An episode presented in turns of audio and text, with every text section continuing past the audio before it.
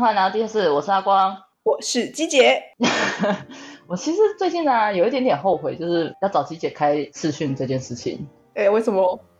因为我们每我们每次开头都会先花十分钟找一个适合今天的滤镜，不止十分钟吧？对，然后就是看他各种展示他的双下巴。我希望他有一天会对这件事情感到厌烦，至少在解封以前。嗯，有点难呢。有点难，我也觉得。对，起双下巴不就跟呼吸一样简单吗？就很容易就发散出来啦，就很容易做出来啦。好了，我们不想，我们不要再继续进行这个话题了。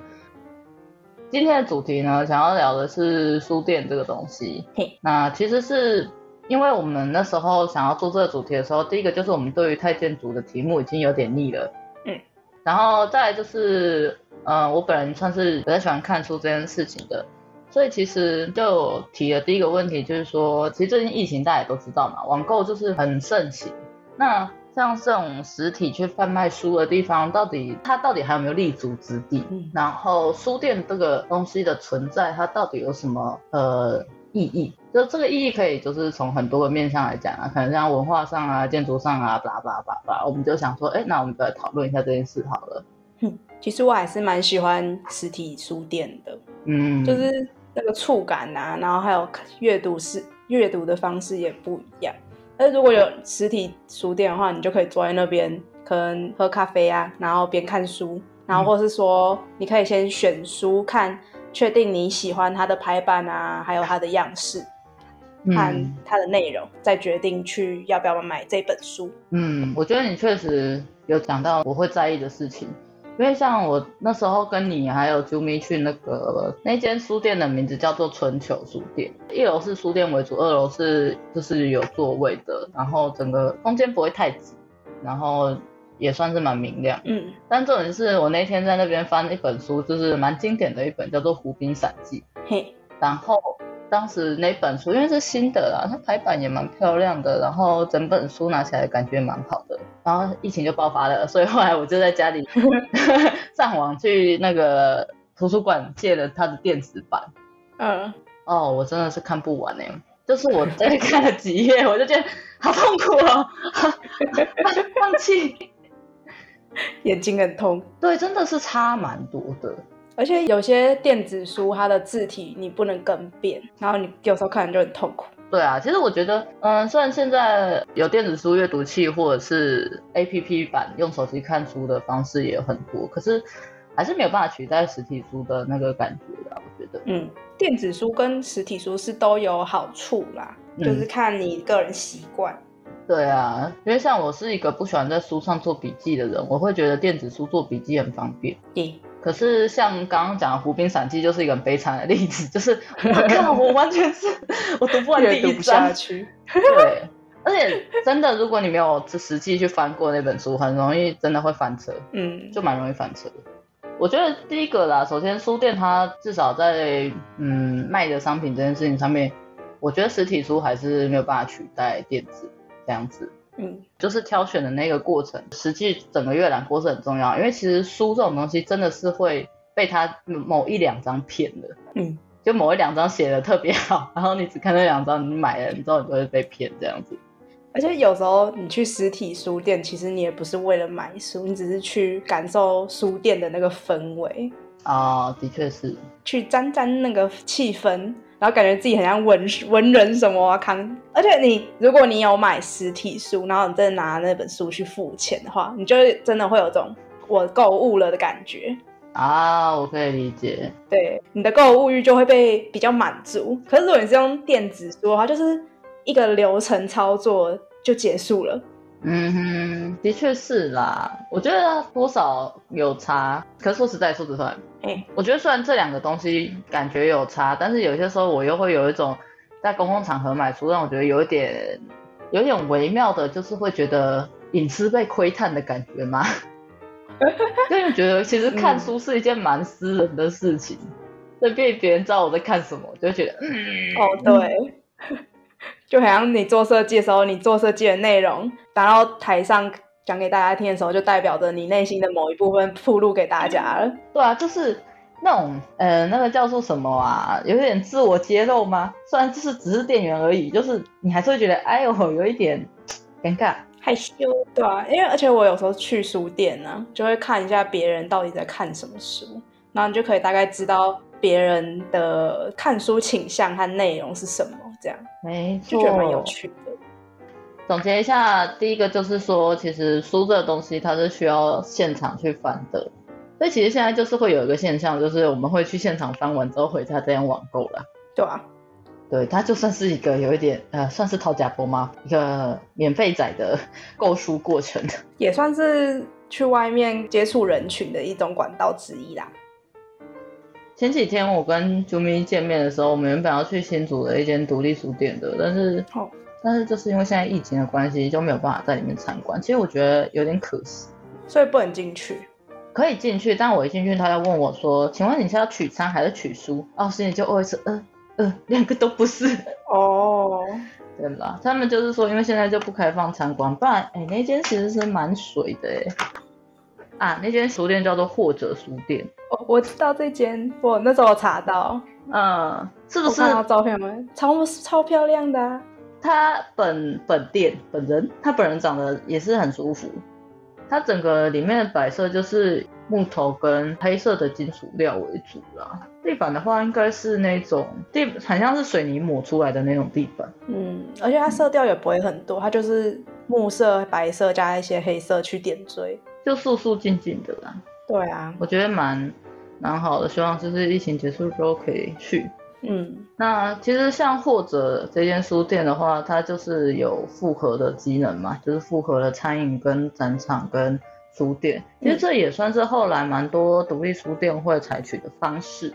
因为它还蛮神奇的，它的书，它的那个餐饮是素食的，然后它的书店主要是一开放在一楼，二楼才是咖啡厅吃素食的地方，然后只开放给用餐者使用。这样也也好啦，不然其实食物的味道很容易卡在各种地方。所以这样的话，其实因为我那时候查下来啊，其实有复合式餐饮的东西啊，基本上都是轻食类而已。然后加上它是素食，所以它的味道应该会相对比较没有那么重，就总之不会是快炒之类的那种路线就对了。呀，嗯哼，你有查到比较多机能的那种案子吗？因为我看到你查到一个叫做好样本式的，就是他在台北，然后那时候我会看把这个放进。我们的介绍里面是因为它被美国网站选为世界最美的二十间书店之一，然后我说是有多美，然后就点进去之后，哦，它是真的还蛮令人惊奇的，是因为像其他的书店都是比较偏文青的那种，呃，简约风吗？嗯，它不是简约日式风这样子，就木色那种，嗯，然后这间的话比较偏中古世纪风格。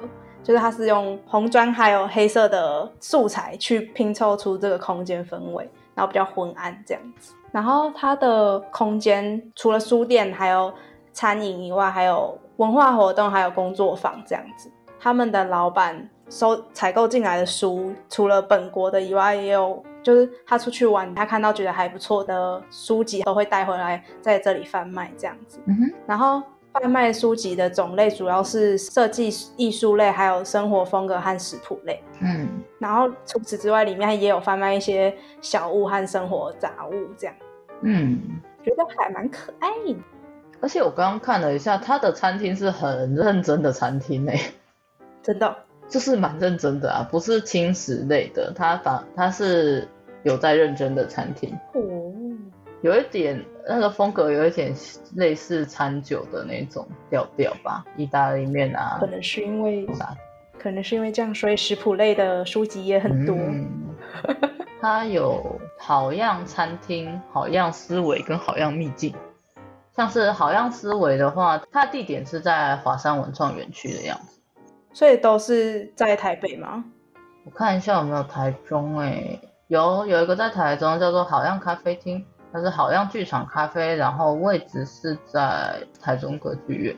就是如果想要知道这个品牌想要推广的东西，或者想知道他们的风格的话，可以去他们的官网，然后有一些有一些门市相关的资讯啊。然后等到那个啦，就大概帮你们规划一下，等到八月再去吧，是吧？嗯嗯，然后我们就七月的时候冲。我才不会做这种事嘞。哎，我可是我觉得，如果要说到特殊的独立书店的话，我觉得有一间也蛮特殊的，叫做小间蔬菜。嗯哼，它的书是书籍的书，菜是菜园的菜。嗯哼，很小间的蔬菜。小间蔬菜又开始讲一些大叔笑话了。哎呦，没有，我只是想要介绍他的名字。反正他在宜兰呢。嗯，宜兰的圆山乡。然后它的名称就跟他所做的行为是如出一辙的。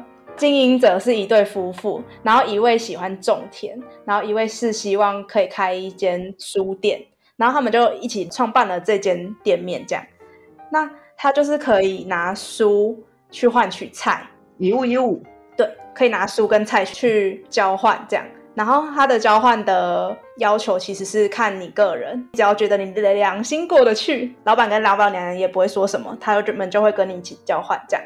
哦，嗯。然后他的书籍主要是文学跟小说的二手书。嗯哼，嗯。然后此外，他这边是友善农作物和农村文创，嗯，还有也有儿童图书馆和讲座活动。然后除此之外，我觉得它的空间上还蛮可爱的。它里面的家具主要是木作，嗯，然后周围是用是被田环环绕的一间小书店这样。我补充一下，所谓的友善农业，就是指就是用一些对土地跟生态比较友善的方式栽培农作物。然后你除了可以来这边买菜，你也可以拿着书本来换菜。Yep。然后它的店面招牌其实没有非常的明显，他们家店面看起来很像杂货店，对，很小的一个店面呢。这间店以前它是一个六十年历史的碾米厂，然后后来才被变成一间书店这样子。所以外观上其实看起来就是一个老古厂，因为它是就是书跟菜去以物易物的交换，这点让我觉得非常的新奇啦。就是其他地方目前还没看到。对啊，这个感觉其实就是一个小地方，而且要有务农的习惯的地方才可以干的事情。宜兰的确是一个蛮适合这么做的地方啊，就环境还蛮漂亮的，加上那边的工作生活环境也算是悠闲的。你想说的是他们步调比较慢，然后邻里关系比较亲近。你也现在收到两个我的中指，所以我会觉得这个可能是只有某些特定的地方才可以实行这样子的事情。如果是在台北的话，我会非常的怀疑说它到底能不能经营下去。对啊，因为毕竟人多嘛。对啊，不然呢，它是农作物可能卖的非常贵，天价，不然也 不知道他是从哪里。从哪里进来的？没没错没错。如果便宜一点，就是想说不知道是种在哪里；然后如果贵一点，就会觉得靠，那我不如去全脸。对，是吧？没错。刚讲到的这个部分是在地性嘛？嗯。然后，所以我们现在讲到这边，我们再整合一下前面讲的。首先，第一个东西是现在独立书店的发展来讲，他们可能会采复合式的状态。然后再来，他们可能会跟在地有所连接。那其实刚刚也有隐约提到，其实就是他们会带入一些自己想谈的议题，而且非常强烈。对，像呃宜兰这个案子，小间蔬菜，它就是以友善环境的农作方式为主。然后前面讲到的那个好样本是，他可能是他自己对于生活有一套觉得理想的方式，或者是喜欢的状态，他想推荐给大家。嗯，那我我现在要讲的是一个会让我有一点哎压力创伤症候群发作的，就是性别议题相关一间在台中西区的书店，叫做自己的房间。嗯，那为什么说我会创压力创伤症候群发作呢？就是因为我毕业设计做的是性别空间的 讨论，你不要那么得意，我要杀你喽！你也不知道。谁拿我的毕业设计做了一期？谁的创伤群比较重？也是，我的创伤可能就这五分钟，机剪创伤是五十分钟，而且还要剪呢，还要听。哦，我的天哪！那集是你剪的，痛苦死哦！好了，听了几百万遍。OK，反正呢，台中有一间书店，它的名字叫自己的房间。其实自己的房间这个名字，它是一本很有名的女性主义的经典吧？是。这本书的书名，嗯，是维吉尼尔·伍尔夫写的书。呃，这个书店就是用这本书的名字命名的。然后它在二零零九年的时候开始，然后地点是选在台中的中信市场。那个市场其实蛮妙的，它就是不只是自己的房间，还有一些小店也会在那边。但是他早上的时候也有一些卖传统小吃的，所以就是那种摊车，所以就是哎，整个蛮混杂的，也有住家，然后有人会去拍婚纱，嗯、就是那个地方很妙。你们下次再来台中，我们可以再去，因为我重点是记得他们上次还是过年，他什么都没有开。过年的时候就是真的没有东西。反正自己的房间这这里面呢，首先会体现他有议议题性的部分，就是在他选书，就基本上他选书都是跟性别相关的书吧。嗯嗯。不只是什么我们比较常知道，像是同同志相关的啊，或者是女性相关的，还有包含像是在性方面的书，你懂吗？就是像是 SM 之类的。嗯，我记得他们书我有点忘记，但是确定是有相关的活动。好，相关的活动。对，要 靠你的表情瞬间亮起来。是怎样的活动呢？嗯，我不是已经把我的眼睛码掉了吗？对，但还是看得出来。我有点不太确定。具体要怎么实行？但是我确定就是有办相关的活动，会让专业的人来解释这件事情。哦，我去那边测绘过，我画过那里的平面图。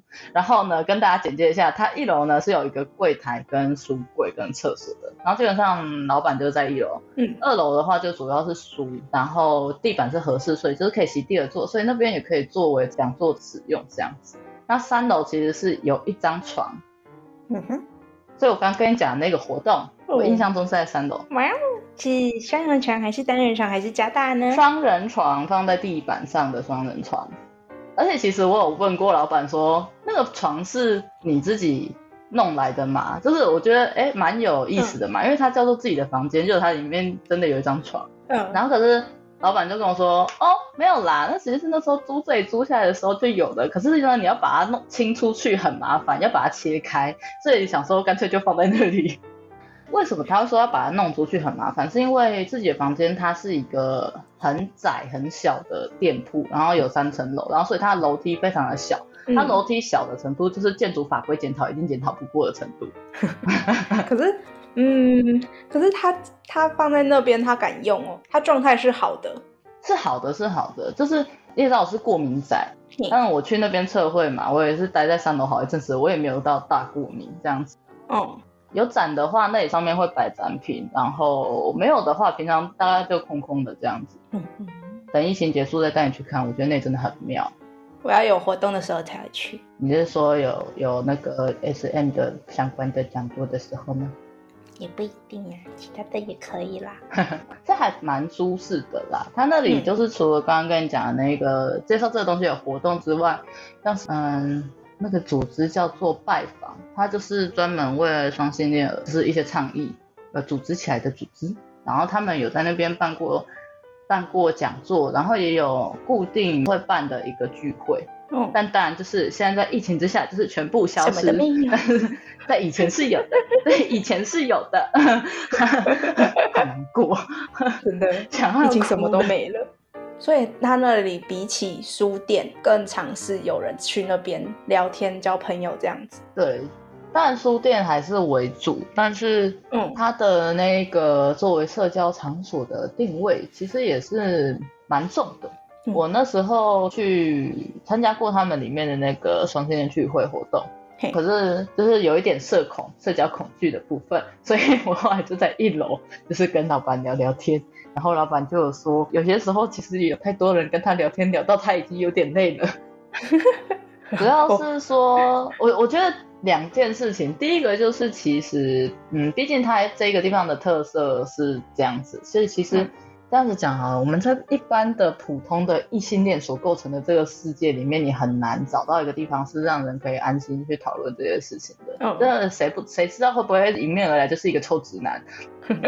这这也很有可能吧。对，对，我觉得第一个就是环境的现况的问题，第二个是因为其实我觉得老板是一个很有魅力的人，嗯，他是在大学教书，所以就是跟他聊天的时候，你会觉得他充满了智慧跟个人魅力，就忍不住跟他多聊几句。所以他现在还在大学教书。对对对，那应该算是他主要的经济收入。然后这边算是他有一点为了所谓的理想去经营的地方。他的开店时间有固定吗？嗯，就是之前的话好像是周末，反正不会是每天开店，然后也不会是像一般的书店那样子，因为他还有自己的正职工作要做。嗯，所以就是不定期开店。对，会在 FB 上面有公布这样子。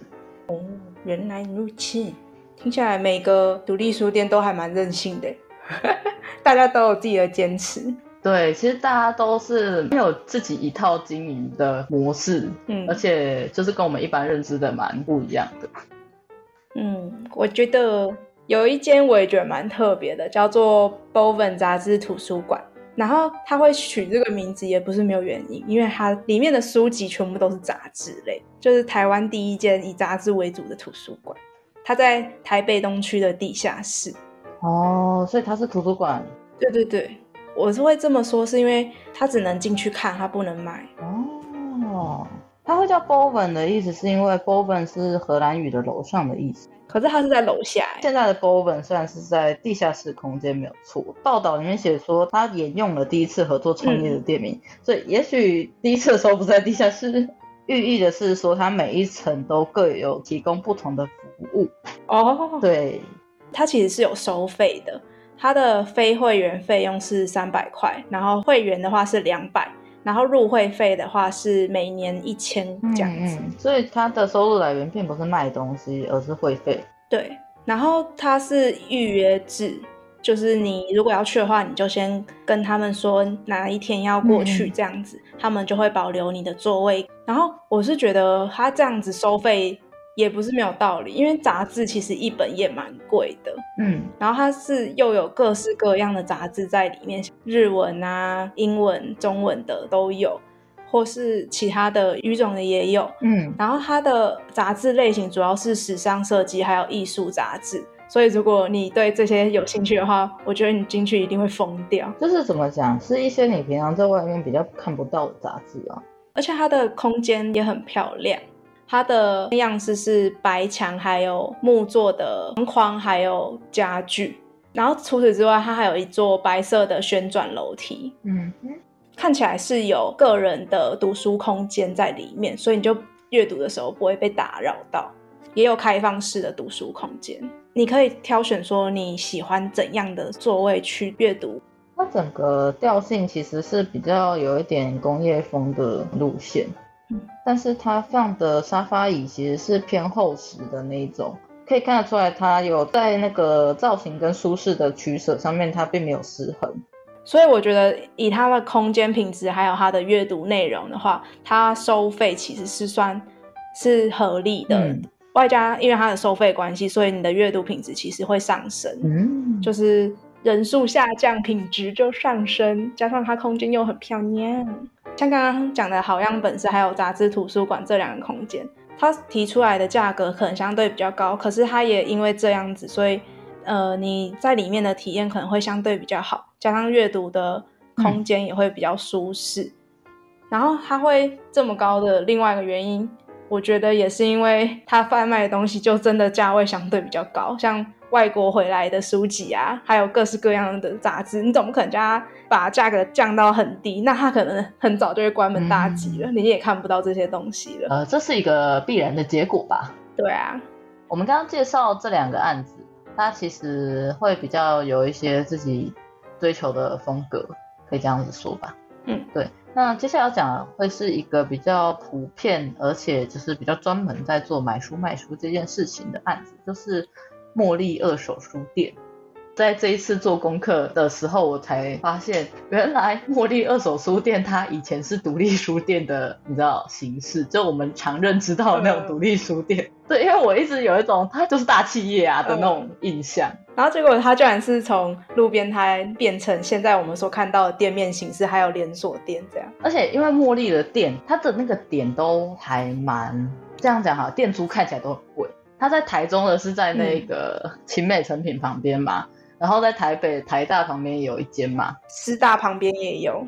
哦，对，师大也有。他其实，在创业那时候是在一九八零年代，而且是在光华商场的一个旧书摊，最一开始是这样。嗯，然后他后来二零零二年的时候才开到公馆那边去，就台大旁边是第一间。然后他的算是一个转型吧，所以转型到现在，它的已经会直直接让我们以为说它就是一个大企业。以经营面来说的话，其实茉莉书店是一个很成功的独立书店，而且它也经营还蛮久的，一九八零年开始。对，其实要这样子算起来的话，好几真的好几十年。对啊。不能否认，就是它的确补足了我们就是其他独立书店做不到的事情。比方说，就是在各大城市可以找得到他这一点，嗯、就很方便，因为它里面的书其实蛮多的。嗯，然后我觉得也是属于宽敞，但是也没有说到很舒适啊。我是觉得他们就有点挤。我是只去过师大跟台大的，然后的确差蛮多，因为师大的它是在地下室，台大的是在。一楼店面还有大面的落地玻璃窗，嗯，所以师师大的阅读环境其实我没有很喜欢，它就是比较像是短期停留，然后在那里选书完离开。然后台大那边比较像是你可以在里面阅读，还有一些简易的咖啡可以可以提供给你喝，这样。所以我是觉得每间店的氛围感受给你的选书环境也不一样。我想起来了，嗯、台中的也是在地下室，嗯，所以我一直以来就觉得，嗯，氛围上比较没有那么好，没有很喜欢，所以我最喜欢去的是台大的。OK，就是你知道台中的那一间里面还有卖，呃，怎么说呢，二手的商品，因为它有什么包包、徽章，就是一些杂物，这么神奇？对，但是台北的没有，所以我觉得这算是蛮妙的。哎，我好像去过台中的，你这样讲，他是一进去的时候会有卖那些东西，嗯嗯，是吗？对对对，然后到后面才会是书书籍类，对，然后还有很大一个柜是什么 CD 唱片，然后跟什么 DVD 之类的。那我可能去过，我只是去过没几次，所以我忘记。金鱼脑，我觉得它的空间上也没有到很差啦。对对，只是因为它是在地下室，所以看起来相相对比较封闭一点。对啊，就跟我们前面讲的，像好像本市或者是或者书店，就比较不像他们那种少了点什么。对对对，我觉得它主要就是经营贩卖面做得很好，然后书种很多、嗯、这样子。比较看不出来经营者他自己的独特的一面吧。啊，说得好，没错。对，就是在卖东西这件事情上面做得非常的到位，因为他各方面都有维持到，几乎每个人的需求他都有满足到。就是他的网络页面的确也相对比较好，然后还有二手的买卖方式也相对比较完善。那接下来我们要介绍的这个案子呢，其实是一个我自己。看的时候觉得蛮妙的，怎么说？因为刚刚在讲茉莉的时候，就是在讲说茉莉她其实不就是把买卖这件事情做到很极致吗？嗯。但是乐乐的特色，我看到机姐 memo 第一个打就是只看不卖。哦，因为它其实跟杂志图书馆有一些类似，嗯、就是它都是分享他自己喜欢的东西给大众去阅读。嗯嗯。然后它的这边的书籍主要是。美学还有设计类，嗯，是因为他的创办人本身就是跟设计业有关，所以他在这方面也比较多这样子的书籍。然后除此之外，他还有一些简单的轻食供大家去使用。那这样子他要怎么赚钱啊？他也也一样是需要入场费的。入场之后，他会有五十元的代币可以去给你去转扭蛋。哦，哦，哦，嗯，我觉得还蛮酷。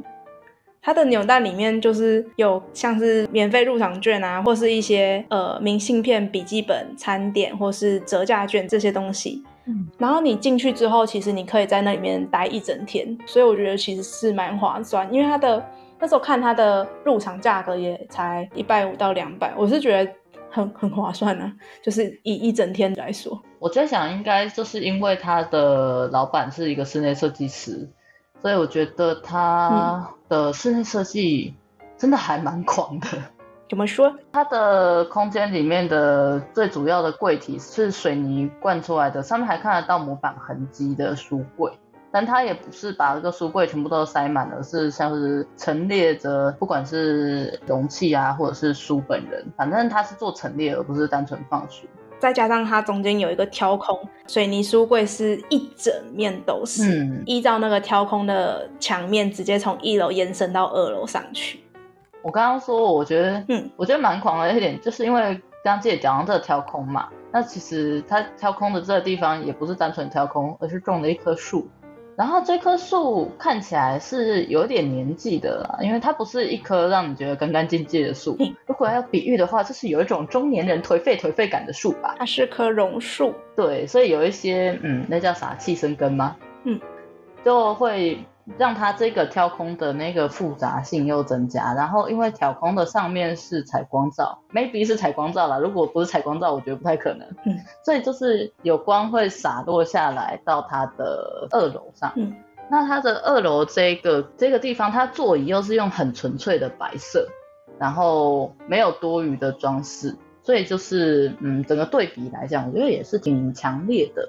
因为它二楼的空间是提供给展演空间的。嗯，我我觉得我我不是要贬义的意思去讲这句，但是就会觉得它整个地方就是设计的很用力。嗯，这样子讲会不会有点冒犯？应该还好吧。所以其实听到这边，我们就可以大概统整出独立书店的一些特征。嗯，比方说像是它可能会有比较强的在地性，像是小间蔬菜这种呃跟在地连接比较强的。然后还有呃，为了生存下去，它可能会有还蛮多种不同的机能糅合在一起，还有可能会有一些自己专属的收费方式，而非是以卖书为主的，像是杂志图书馆，还有乐乐书屋，不是以卖书为主的。再来就是一体性比较强烈的展现，像是自己的房间就是一个这样子的例子。当然还是也有很认真在把卖书买书做好，像是茉莉，嗯。那其实这就是大概现在会看得到的状况。小金，你觉得听完这些，我们再回来回答我们一开始问的问题，就是说现在这个社会还有需要书店的存在吗？有啊。秒答的部分。嗯。那你觉得为什么？就像我们刚回答了很多个不同的案例，但是如果要试着回答说为什么书店还需要存在，你会怎么回答？因为任性啊。你不要在那边给我讲一些五十三哦。对啊，因为像是如果以开书店的经营者来说的话，这就是他所想要去做的事情。然后如果以我们这些去阅读和买书的角度来说的话，他可以提供给你的是一种新鲜感，或是。呃，归属感，像是杂志图书馆，你就是因为喜欢杂志，所以你会有兴趣去这家店，或是了解这间店的内容物有什么。那一开始的源头，就是因为你有你自己的意识，你想要去做这件事情，那就是自己的人性啊，是吧？对不起，因为你刚刚主持的有点跳。我先讲一下我听到的东西是，你觉得这些老板们开店不只是为了要买书卖书，有一些他们想要完成的事情。对。然后去这里的人也因为他们追求的东西并不是在成品或者是垫脚石可以完成的，嗯，所以就是有一点双方都有共同追求的目标，所以书店这件事情它会有它成立的必要。对对对，我觉得。独立书店跟大型的连锁书店的差异，就是它有它的独特性。然后每个人会去独立书店的有一部分原因，我是觉得是有希望自己也有这一份独特性。嗯，像是如果你出去跟别人说，假如你说你想去某某独立书店和某个连锁书店的话，那大家对你的认知就会有所不一样。像是独立书店的话，它有一个相对比较明确的分类或是空间品味，那大家可能就可以觉得，哦，你就是这样子的人，他就可以定义你这个人是怎样子的特质。嗯哼。但是连锁书店却没有办法达到这个效果。所以有一点就是说，因为我们在一个就是你如何消费，你就是谁的这种脉络之下。选择有特殊脉络的消费的地方，其实对我们来讲是重要的。嗯，我是觉得这是一个原因之一。嗯哼，呃，我觉得另外一个原因是因为有些独立书店，像我们刚刚讲的，就是有一些特定的卖书分类。那这样的话，你其实如果你想要着重于这些分类的话，你去那边的话，它可能相对的书种会比较多，或是一些冷门书，你也能在那边找到。嗯哼，那你就会有一个就是。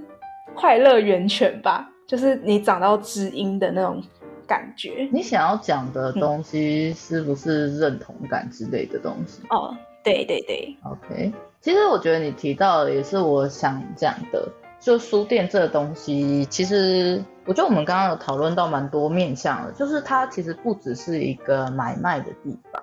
嗯，网络商城它能够带给你的东西，就是你消费然后买到这个东西，然后就结束了。嗯，可是书店像你刚刚讲的，它会有一些，比方说别人怎么看我，我怎么看我自己，我在这里能不能找到知音？嗯，或者是这里漂不漂亮？我在这边能不能有好的氛围，或者是。呃，我认不认同这个品牌？其实它有很多复杂的因素在里面。嗯，我觉得我想到一个，就是有点像是你在网络上买书的话，你跟这个世界的连接就只有你跟书这一道连接。嗯，可是如果你是在书店买书的话，你的连接就会相对比较多。嗯，可能像是你在挑选书啊，还有。你对这个书店的氛围和经营者的想法可能会有所了解，有些有所接触，那你跟外界的连接就会相对比较多。我觉得可以说是，呃，我我要开始讲一些比较文绉绉的话。好的，就是空间这个载体，它可以处理的讯息很多。嗯，就像你刚刚讲的，它可以产生很多不同的连接，可是网络构书没办法做到这件事情。对。嗯，好，我每次都用一些非常难懂的话，难怪我没有朋友。不会啦，我讲的话可能有很多人都听不懂，因为我太跳痛。没有，你只是不喜欢讲主持而已啊。哎呀，哎呀，难怪我们两个会一起做 podcast 呢。哎呀，一个需要通灵，一个需要被通灵。大雁。所以我们再回答一次这个问题嘛，就是现在在这个社会上，到底书店还有没有其存在的必要呢？结论就是有的，当然。原因就是我们刚刚讲的那些，呃，其实我这次的结尾，我蛮想知道，就是大家心目中的爱店是哪一间？嗯，诶，说到这个，嗯，你觉得刚刚那几间我们介绍的，你对哪一间最有兴趣？我看看哦。其实我蛮想要去小间蔬菜的，怎么说？因为我觉得那里跟我去过的书店很不一样吧。就是、嗯、因为我其实觉得，对于就是漂亮或者是有品味的书店，我怎么说呢？也是去过不少。那其实宜兰这个地方我蛮喜欢的，所以我会想要去小间蔬菜看看，就是。你知道在宜兰的呃滋养下成长的小店到底长怎样？哦，嗯，你呢？我会比较想去杂志图书馆哦，因为我其实蛮喜欢看杂志的。嗯，我觉得其中一个原因是因为它的图比较多。哦，对耶，你是一个喜欢不太不太那么擅长看字的人嘛？我看字看久了，我会觉得很累，哦、所以如果。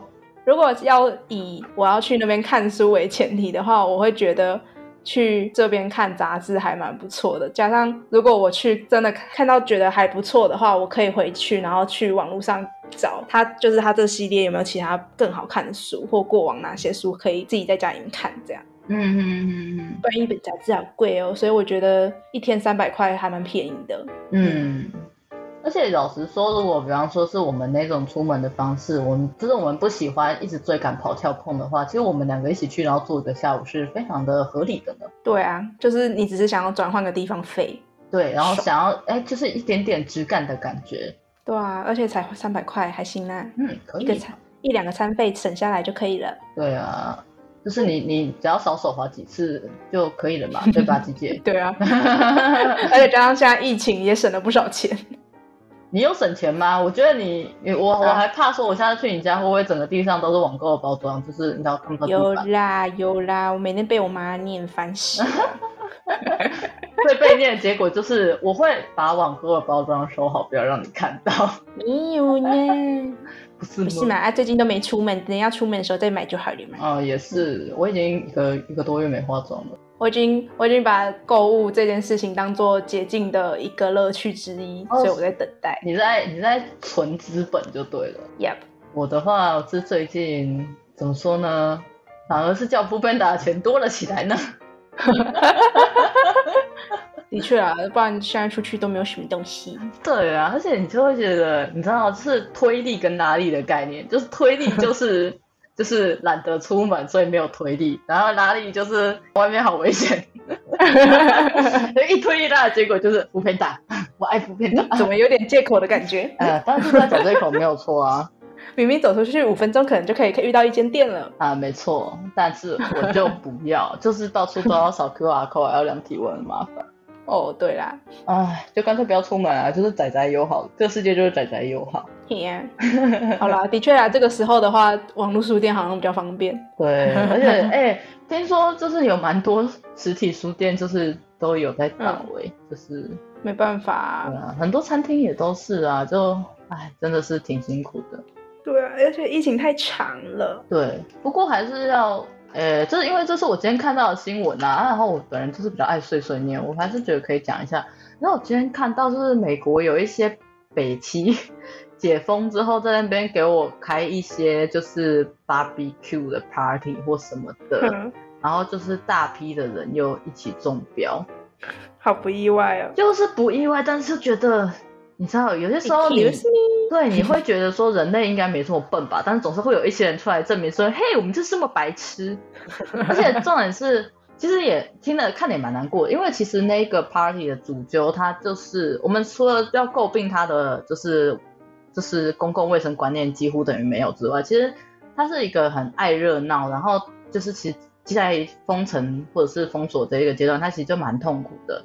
所以，嗯，好不容易解封，他要是很想要找大家 hang out，嗯，就是他邀的这一群朋友里面有一个是无症状的确诊者，嗯，然后那个无症状确诊者在他们这个 party 结束之后还打电话跟他说，哦，其实我中标了啦，那我还是跟你讲一下，fuck，就是花好欠杀哦，超欠杀，然后重点就是，然后后来这个主办好像他本来身体就没有很好，所以他好像也是有很多很很严重就对了，也不知道有没有过世，应该是死的啦，哇，所以就，哦。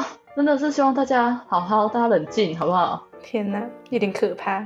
我还是乖乖在家里面看电子书好。讲了那么多书店，然后自己在家里看电子书。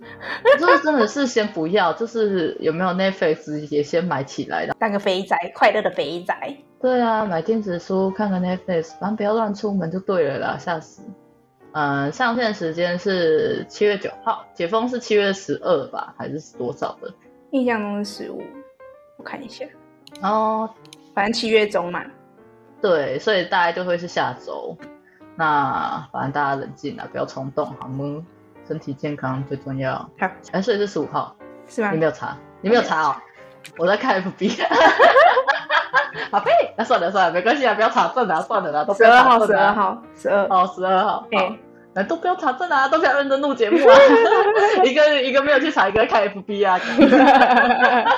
哎呀，嗯，好爽哦！OK 啦，那就今天节目就先到这边。嗯，大家身体健康。好想讲万事如意哦。好，不然，不然到时候我们来录一个过年的让你玩啊。我不要，我会疯掉。让你让你吉祥话接龙，然后算已经中文很差，还要吉祥话接龙。哎、欸，我老宝、欸、我还真不想安慰你，你真的会输。我要结束了，再见。OK，啵啵啵啵。